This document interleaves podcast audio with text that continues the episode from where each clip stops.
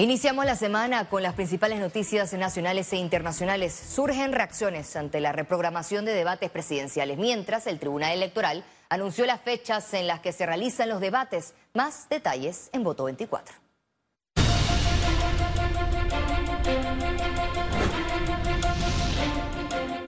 El lunes 26 de febrero se realizará el primer debate presidencial, así lo informó el Tribunal Electoral a través de un nuevo boletín. El Tribunal Electoral afirmó que solo podrán participar los candidatos presidenciales y no sus compañeros de fórmula. Bueno, en realidad no me sorprende. Yo creo que tenemos un Tribunal Electoral eh, para adelante, para atrás, sin mayor norte. Así que digo, yo no, no me siento aludido, sinceramente. Tras la polémica, la primera en pronunciarse y denunciar las irregularidades fue la candidata presidencial de la libre postulación Maribel Gordón, al considerar que la participación de José Raúl Mulino atentaba contra las reglas establecidas. Con relación a Zulay Rodríguez, la candidata presidencial de la libre postulación indicó que elevó su descontento en el Tribunal Electoral, tomando en cuenta que si había un consenso previo y una fecha fijada entre las partes, se debería haber honrado ese acuerdo para el debate presidencial. El candidato presidencial de la libre postulación y del partido País, Melitón Arrocha, percibió un favoritismo en medio del primer cambio que comunicó el Tribunal Electoral. Me parece pobrísima. Beneficiar una campaña alterando el, cronograma de, de, trabajo de todas las demás me parece no solo un mal precedente para todas las campañas y los ocho, los siete otros candidatos a la presidencia de la República, sino para el país en general. El candidato presidencial de la Alianza de Cambio Democrático y el Partido Panameñista Rómulo Rux y el candidato presidencial del Partido Popular Martín Torrijos están dispuestos a asistir a los tres debates. A mí los problemas legales de las otras campañas no me preocupan. Yo estoy enfocado en que no haya agua potable en Arraiján y Chorrera. Yo estoy dispuesto a debatir y plantear mis ideas a toda la población panameña. Conozco los problemas, sé cómo solucionarlo. Ricardo Lombana, candidato presidencial de Otro Camino, también dejó claro su molestia por el cambio de fecha. Nosotros no tenemos ningún problema ni ninguna preocupación de cuándo sea el debate y quién participe, pero estamos preocupados por la democracia y estamos preocupados por la incertidumbre que está generando el Tribunal Electoral la campaña del candidato presidencial del PRD, José Gabriel Carrizo, dijo que los cambios trastocan la agenda y planificación de los aspirantes. El segundo debate presidencial será el 13 de marzo y el último el 17 de abril. Félix Antonio Chávez, Econius. El Tribunal Electoral es objeto de cuestionamientos por postergar a última hora los tres debates presidenciales luego de incluir a José Raúl Mulino en reemplazo del candidato Ricardo Martinelli. Para el analista político Danilo Toro, la figura de Ricardo Martinelli, refugiado por el momento en la Embajada de Nicaragua, es un factor de desequilibrio y desajuste para el escenario político de Panamá. Una decisión como esta tiene el efecto, independientemente de la justificación o de la razón, tiene el efecto de que hay inestabilidad en sí misma. Es decir, de que hay un escenario relajado. Y eso no es conveniente para nadie.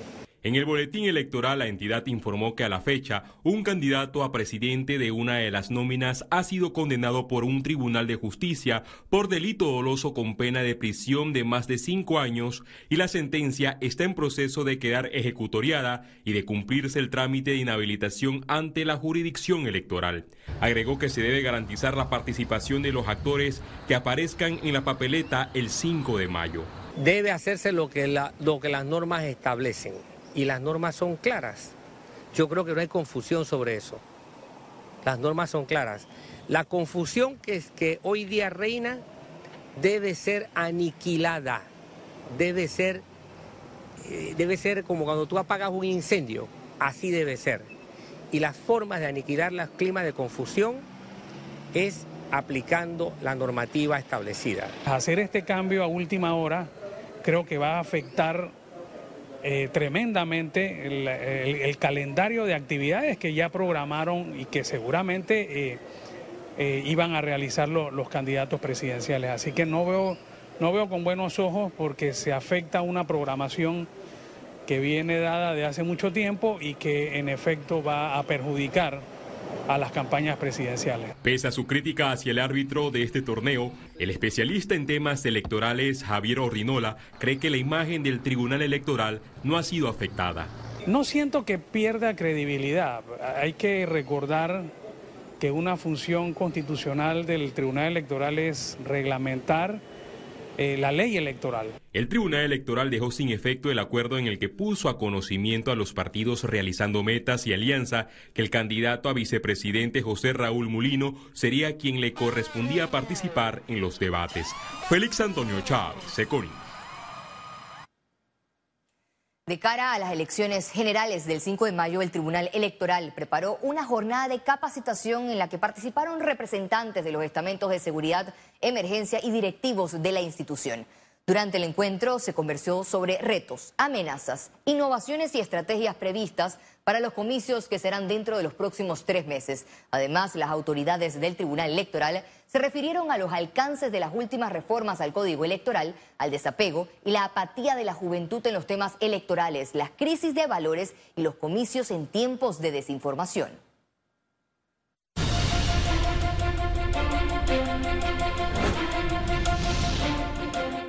La Corte Suprema de Justicia desestimó una solicitud del expresidente Ricardo Martinelli que pretendía que se le aclarara por qué no admitió una advertencia de inconstitucionalidad contra un artículo del Código Judicial que menciona los requisitos para anular una sentencia. La Corte no acogió la solicitud de aclaración de Martinelli, ya que ello implicaría analizar el fondo de la sentencia condenatoria del caso New Business, dictada contra el expresidente de, en julio pasado por la juez penal Valoisa Martínez y confirmada por el Tribunal Superior de Liquidación de Causas Penales en octubre. La Comisión de Credenciales archivó este lunes cuatro denuncias contra el presidente de la República y magistrados de la Corte Suprema de Justicia. Aunque algunos diputados consideraron los méritos para la admisión, la mayoría respaldada por el PRD decidió archivar las denuncias relacionadas al presidente Laurentino Cortizo por extralimitación de funciones. En la sesión, la Comisión de Credenciales no avaló procesar a los magistrados María Eugenia López, Maribel Cornejo y Olmedo Arrocha la Corte Suprema de Justicia, el país necesita eh, que nosotros podamos ver toda esa carpetilla y si había argumento para abrir una, abrirla y si no cerrarla y que no estuviéramos con un, con un morbo de que la Asamblea eh, tiene los expedientes ahí para que los magistrados no puedan o puedan juzgarlo. Yo creo que lo más importante es lo que usted ha visto hoy. Por primera vez esta comisión ha enviado a tiempo eh, cada uno de los expedientes. Panamá estima que este año la cantidad de, migrantes que atraviesa la selva del Darién superará la cifra registrada en el 2023. Las estadísticas del Ministerio de Seguridad reflejan que en lo que va de febrero pasaron por la frontera del Darién 59.521 migrantes irregulares, en su mayoría procedentes de Ecuador, Venezuela, Haití, China y Colombia. La entidad reiteró que esta migración irregular proviene del crimen organizado que en el 2023, según investigaciones, generó alrededor de 800 millones de dólares por esta actividad ilícita. Este viernes, Medcom realizó la firma de patrocinio para la 67 versión de la Feria Internacional de David en la provincia de Chiriquí.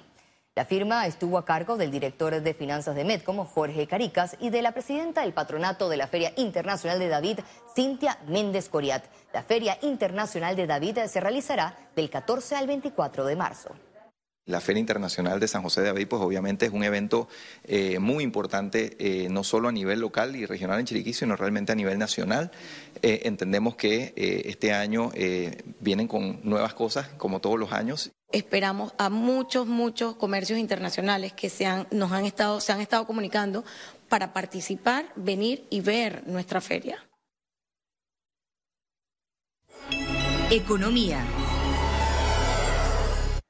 Panamá atraviesa una difícil situación fiscal. Tanto empresarios como economistas esperan acciones de las autoridades. Todo indica que esta administración gubernamental liderada por el presidente Laurentino Cortizo dejará un escenario complicado en materia fiscal al próximo gobierno. Esto por no ajustar su gestión financiera ni contener gastos. Preocupa muchísimo la condición fiscal con la cual el país eh, está en este año 2024 una posible pérdida del grado de inversión, igualmente pues unas finanzas públicas que van a tener menos recaudación. Ya hemos visto que las estimaciones de crecimiento que se tenían para el país se van recortando y todo esto va a contraer la economía y nosotros lo que necesitamos sobre todo es que podamos medir bien el nivel de gasto corriente que tenemos. Empresarios manifiestan que temas como el gasto operativo excesivo, la planilla abultada, los subsidios y el pago de la deuda pública son elementos que meten mucha presión al presupuesto del Estado. Pero tenemos que crear un criterio de racionalidad dentro de la administración pública para que no tengamos, primero, que endeudarnos más y segundo, para que podamos voltear ese dinero en inversión pública que vaya a dinamizar la economía. Para el economista Olmedo Estrada, los candidatos presidenciales deben trabajar desde ya una estrategia que le permita a quien llega a la presidencia de Panamá realizar los ajustes necesarios y realistas en los ingresos y gastos públicos. Eh, se habla de una evasión de 4 mil, incluso llega hasta 8 mil millones de dólares por año. Yo creo que ya estamos hablando de una, una cifra muy importante y tenemos que buscar la manera de identificar en dónde están esas, eh, eh, esos cuellos de botella, ¿verdad? Donde la evasión cada vez más es eh, mucho más grande y eso nos está perjudicando porque reduce la disponibilidad de dinero o de fondos para la ejecución del presupuesto público. Por su parte, la Cámara de Comercio de Panamá indicó en su comunicado semanal que de no hacer los cambios necesarios, el país sufrirá la pérdida del grado de inversión y su impacto. Ciara Morris, Econews. Agua en un minuto. El Canal de Panamá mantiene estrategias para el manejo eficiente de los recursos hídricos y seguir brindando sus servicios durante esta temporada seca. Más detalles en agua en un minuto. El clima cambia y lo que antes eran pronósticos, hoy es una peligrosa realidad. El agua comienza a escasear y esto amenaza al país. El Canal de Panamá impulsa iniciativas para enfrentar estos desafíos. Necesitamos nuevas fuentes de agua y dónde almacenarla. Existen opciones, pero seguir esperando no es una de ellas.